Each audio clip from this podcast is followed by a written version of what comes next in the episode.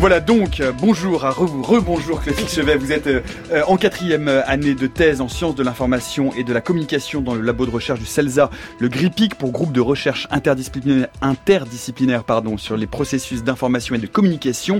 Le titre de vos travaux, l'interaction homme-machine, un système d'écriture qui fait monde.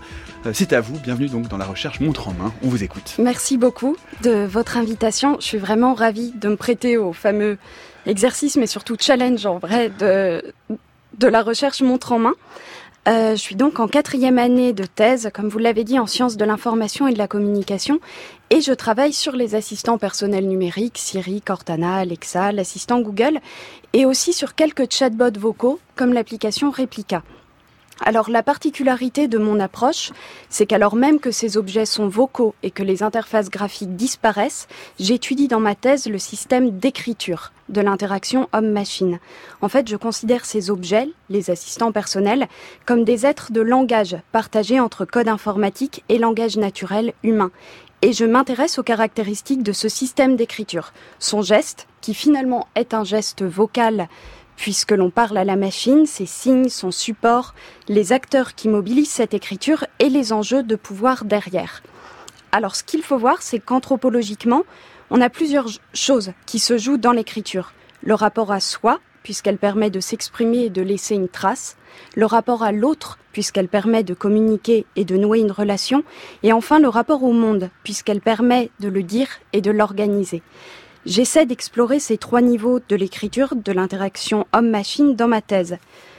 Donc tout d'abord le rapport à soi et la façon d'écrire dans ce système.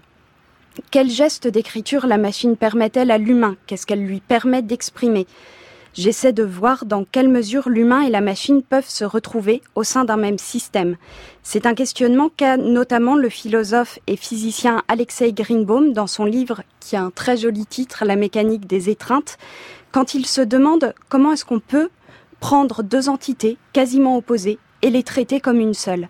Dans mon cas, j'essaye de voir comment l'homme et la machine peuvent être étudiés au sein d'un même système d'écriture, ou plus concrètement, qu'est-ce que l'humain doit sacrifier de son expression pour parler à une machine, dans quelle mesure il ne doit pas lui-même adopter une façon de parler un peu machinique? Et ensuite, j'étudie le rapport à l'autre, à la machine, c'est le niveau de la relation. J'étudie la façon dont on fait parler l'assistant personnel, les mots que l'on choisit pour lui, la personnalité qu'on lui donne. Et ça, c'est un travail d'écriture qui est effectué en amont par les concepteurs, par des dialoguistes ou des plumes pour robots. Et il crée vraiment une nouvelle fiction de l'interaction homme-machine, dans laquelle le robot n'est plus la figure menaçante de Terminator que l'on connaît tous, mais un compagnon. Il se pose alors la question de l'interlocuteur, que peut être un assistant personnel numérique, cet autre avec un grand A, ce sujet non humain, dont la place dans notre société pose encore de nombreuses questions éthiques. Et l'essentiel, c'est de comprendre que cette nouvelle fiction permet de nouer une relation de proximité, voire de confiance avec la machine. Et c'est ce nouvel ami, avec un milliard de guillemets, qui connaît énormément de choses sur vous, qui vous écoute 24 heures sur 24, qui va déterminer votre rapport au monde et à l'information. Et c'est là qu'on arrive au troisième et dernier temps de ma réflexion.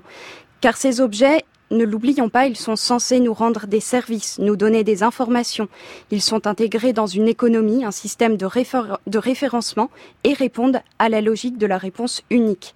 Or, on est en train de plaquer un masque social sur une technologie et sur tout un écosystème où les enjeux d'information et de captation des données personnelles sont juste énormes.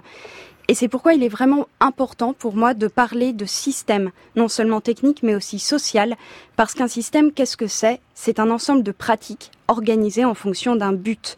Et l'une des questions principales, c'est donc bien celle du but des industriels qui produisent ces objets. Alors en deux mots et pour conclure, il s'agit pour moi dans ma thèse de comprendre comment on automatise et modélise une relation avec une machine, un assistant personnel, par l'écriture, et comment, en l'industrialisant, on dessine un nouveau rapport au monde.